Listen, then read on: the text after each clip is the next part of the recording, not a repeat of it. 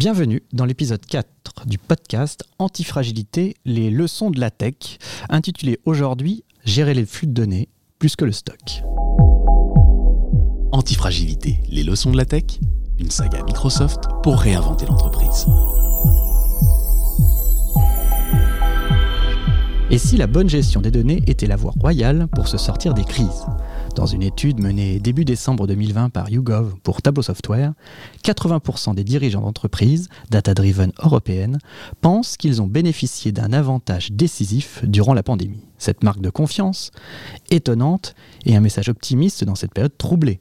Problème, selon la même étude, seulement 36% des entreprises interrogées se considèrent mettre réellement la donnée au centre de l'activité. Alors, Comment évangéliser les entreprises pour qu'elles mettent les données et donc les équipes capables de les manier au centre de leur fonctionnement? Pour en parler, nous recevons aujourd'hui Sonia Waxel, directrice de l'expérience client chez Content Square, et Xavier Perret, directeur de l'entité Azure chez Microsoft. Xavier Perret, j'imagine que je ne m'avance pas trop en disant que pour prendre des bonnes décisions au beau moment, il faut avoir les bonnes informations. Mais alors comment mesurer le bon niveau d'information. En effet, Antoine, c'est le problème dit de l'arrêt optimal, en anglais optimal stopping ou de l'explore exploit, qui fut l'un des problèmes mathématiques les plus discutés dans les années 50 et 60, popularisé par la revue scientifique américaine. Pour l'illustrer, je vous propose de vous parler du problème de la secrétaire. Imaginez, comme dans la célèbre série Mad Men, que vous vouliez recruter un ou une secrétaire. Pour cela, vous allez faire défiler un nombre fini et connu de candidats. Disons que vous avez un pool de 100 candidats. Pour chaque, chaque interview que vous faites, vous allez décider d'engager ce ou cette candidate. Si c'est un oui, vous terminez le processus de recrutement sans voir tous les autres candidats. Sinon, vous passez au suivant, mais vous n'aurez pas la possibilité de rappeler le ou la candidate et est conduite plus tard. Dans ce contexte, vous ne pouvez pas tant en tant que recruteur avoir accès à la valeur intrinsèque des candidats. Vous pouvez juste les comparer au fur et à mesure. Alors, comment engager la meilleure ou le meilleur des candidats? Quelle est la meilleure stratégie qui maximise la probabilité d'engager le meilleur candidat? À quel moment, au bout de combien d'interviews et de candidats refusés, se dit-on, le prochain qui convient sera le bon, au risque d'avoir refusé un très bon candidat au préalable, au contraire de prendre quelqu'un alors que la prochaine personne sera plus adaptée? Bah, je vais dire que ça va dépendre de moi, de mon humeur du moment, des candidats présents. Eh bien non, c'est là où il y a bien une stratégie optimale, car vous avez une information capitale dans ce contexte, c'est que vous avez une limite des 100 candidats interviewés. Et du coup, la meilleure stratégie, c'est 37. 37%. En clair, vous devez d'abord auditionner 37% des candidats sans prendre aucune décision. Et ensuite seulement, à partir du 37e, et seulement à partir du 37e, commence la période de décision. À partir de 37, si vous avez un candidat qui est meilleur que tous les précédents, il faut l'embaucher. C'est là où la probabilité de trouver la meilleure personne sur les 100 est la plus grande. 37% en mathématiques, c'est en fait 1 sur E, où E est un nom connu, c'est la base des logarithmes népériens. Et donc ce problème-là, c'est le problème le plus courant. Par exemple, à quel moment faut-il changer mon site web et l'améliorer? Faut-il le garder parce qu'il a des bonnes performances ou faut-il le faire changer? 37. Alors on retient ce chiffre. Sonia Waxel, est-ce que c'est un chiffre qui vous parle? Avant d'illustrer par quelques exemples euh, comment les données peuvent aider à prendre des bonnes décisions, euh, en préambule, est-ce que vous pouvez nous rappeler euh, ce qu'est Content Square et ce que ça va, quelles activités? Alors bien sûr, je reviendrai sur, euh, sur le nombre de 37 un petit peu plus tard. Donc Content Square, on est euh, une entreprise française, plateforme en SaaS d'expérience analytics, c'est-à-dire qu'on fournit à nos clients qui sont essentiellement des directions e-commerce et directions digitales, une plateforme qui leur fournit des données et des insights leur permettant de prendre des décisions pour améliorer leur site web et leurs applications, en gros toutes les interfaces digitales, et donc sur la base de données comportementales de leurs propres clients. D'accord, donc vous permettez finalement aux entreprises de faire émerger les données pour qu'elles bah, euh, réagissent face aux évolutions des nouveaux comportements. Et alors, vous pouvez nous donner quelques exemples en particulier de ce que vous avez fait en 2020, pendant cette pandémie qui était quand même un moment particulier? Bah Alors, en 2020, plus euh, que qu'avant, on peut le dire, on a vraiment accompagné nos clients sur des prises de décision rapides. Il a fallu qu'on les accompagne pour réagir et s'adapter justement à ces nouveaux usages. Pourquoi nouveaux usages? Parce qu'ils ont vu apparaître de nouvelles populations. Par exemple, je pense à mes parents qui euh, n'avaient pas coutume d'aller acheter euh, sur le web et qui tout d'un coup sont apparus sur les sites des e-commerçants. Donc tous ces nos clients, il a fallu qu'on les accompagne pour, euh, bah, pour que très vite ils réagissent et adaptent les parcours euh, de, ces, de ces nouveaux clients. Ah oui, ça, il y a des nouvelles, une, vague de nouvelles données qui arrivent en fait, c'est ça? Complètement. Xavier Perret, on le voit, euh, les données sont sont des données en temps réel, des données de comportement et, d'usage d'internautes. Et alors pourquoi les, les données deviennent aussi importantes que les données statiques? Bah, en fait, on le voit aujourd'hui, puis je pense que l'exemple Content Square euh, nous l'exprime assez bien, on a une criticité face au temps. Nous ne percevons pas le temps de la même façon dans notre monde numérique ou digital. Hein. Nous voulons être livrés dans la journée, nous voulons bénéficier d'un service, par exemple de streaming, tout de suite, immédiatement, parce qu'on est confiné, dès qu'on a activé un abonnement.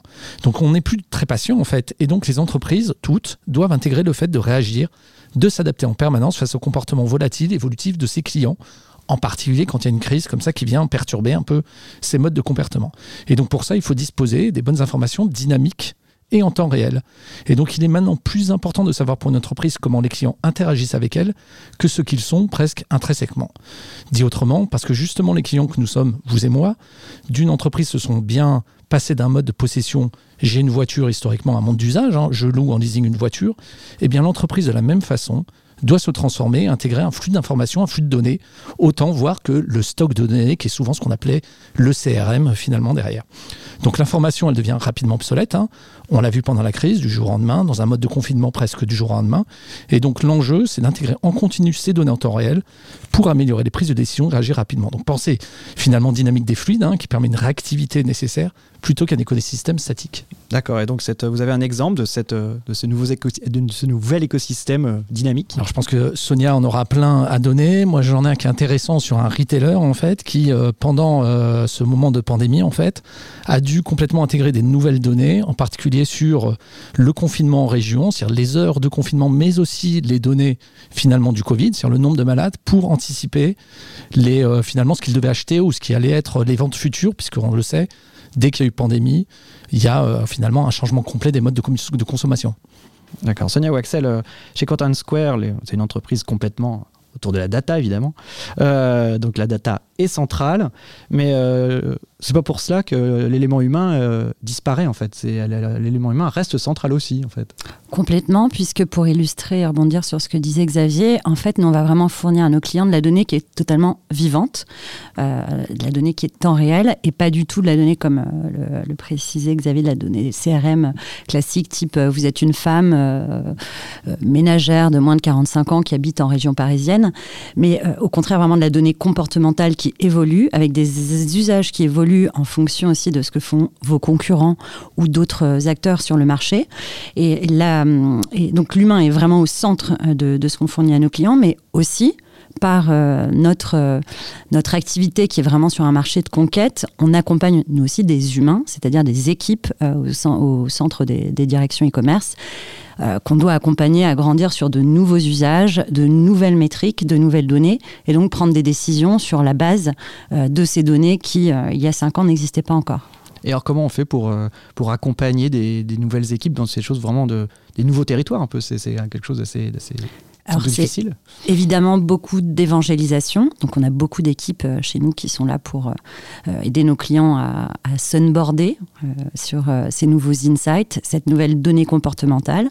On les aide évidemment à savoir où regarder, comment prioriser les, décisions qu'ils vont prendre, parce que encore une fois, la big data versus smart data, bah, qu'est-ce qu'on va regarder? Et, et, ensuite, ce qu'on aime beaucoup faire, et donc c'est en grande partie le rôle de mon équipe, c'est de connecter nos clients les uns aux autres pour que eux-mêmes puissent grandir ensemble, que ce soit en partageant ce que, ce que eux font et comment ils interagissent au niveau de cette donnée-là, euh, mais aussi à travers des formats qu'on invente. Euh, je vous donne un, un exemple concret, un orgaton.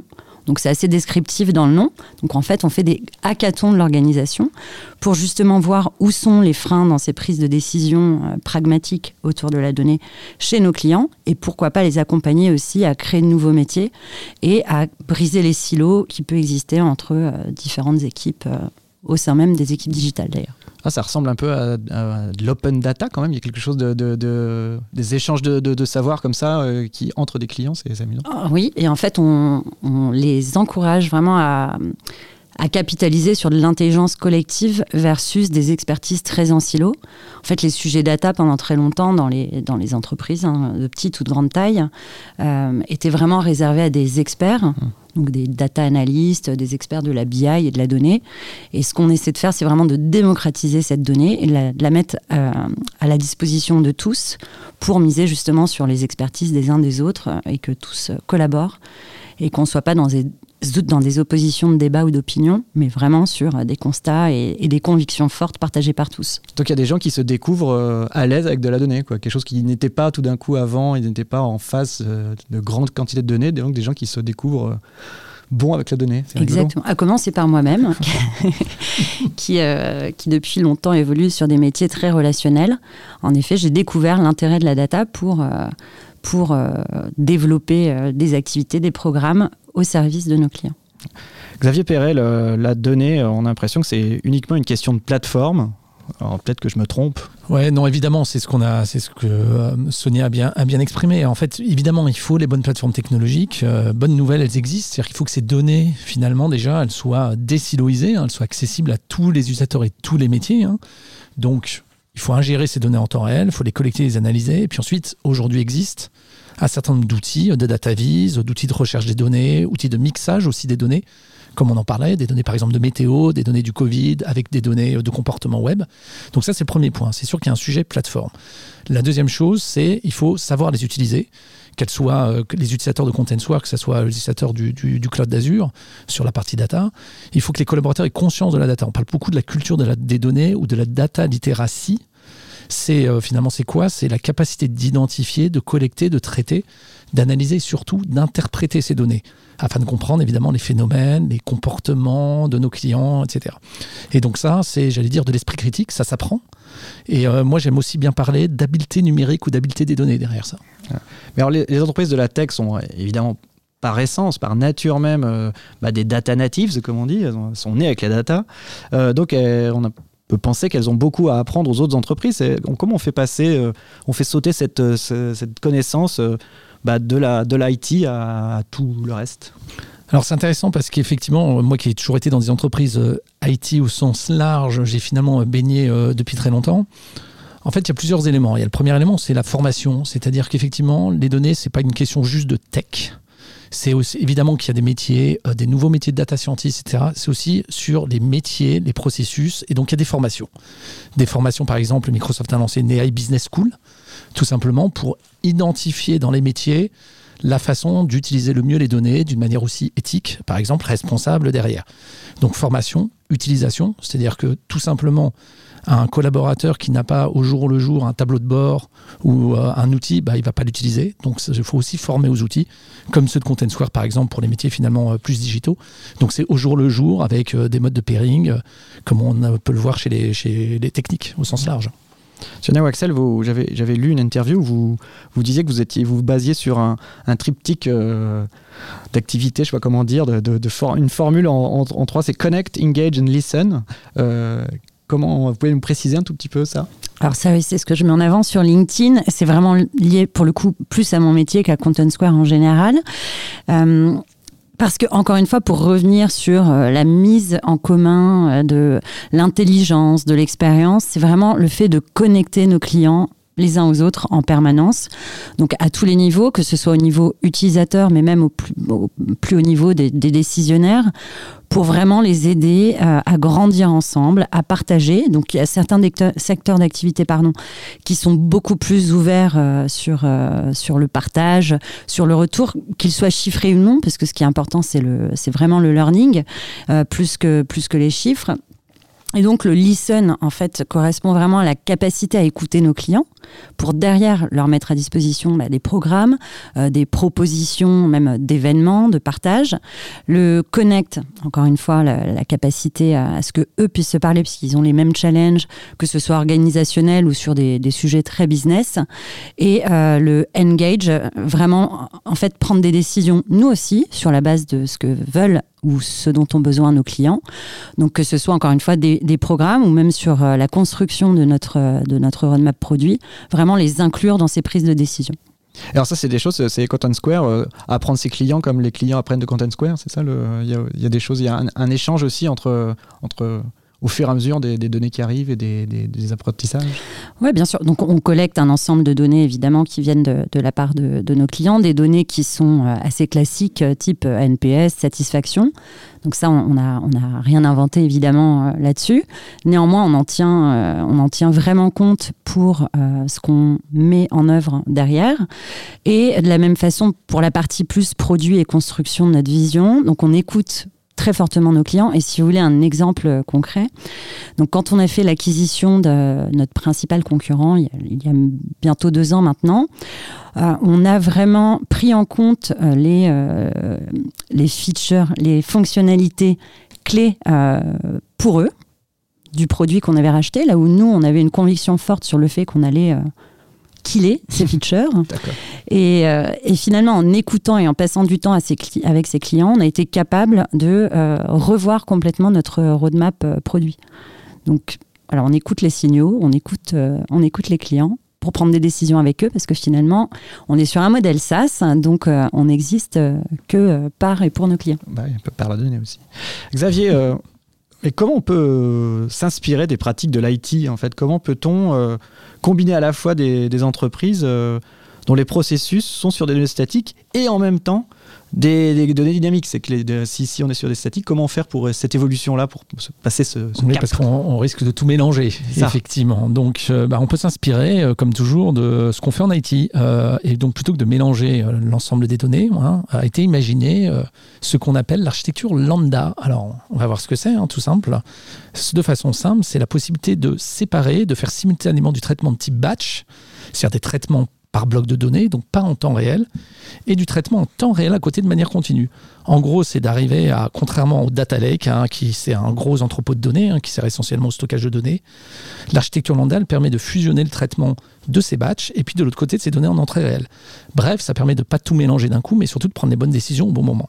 Et donc, ce qui va compter ensuite, c'est une fois qu'on a réussi à rendre ces données accessibles, et eh ben c'est de les mettre à disposition de tous les métiers. Donc entre le décideur qui va vouloir décider rapidement, donc qui voudra son tableau de bord à lui, hein, ou l'agence locale ou au plus près du client, et ce qui permettra par exemple de comprendre la satisfaction mais en local, et donc pour que les équipes locales puissent prendre les bonnes mesures, parce que c'est elles finalement qui vivent au quotidien, bah, finalement l'interaction avec le client. D'accord, ça c'est vrai euh, pour euh, toutes les entreprises quasiment. Oui, bah c'est vrai pour le B2C évidemment, euh, ça soit des sites de e-commerce, ça soit des retailers, etc., mais aussi des sites, des sites B2B, hein, des entre, grandes entreprises B2B. Alors par exemple, on peut prendre Colas, hein, c'est une filiale du groupe immobilier Bouygues, pardon, du groupe, une filiale du groupe Bouygues Immobilier, hein, qui va optimiser par exemple les données de transport des matières premières, puisqu'il transporte des granulés à travers la France ou faire un suivi de ses containers maritimes. Mmh, d'accord.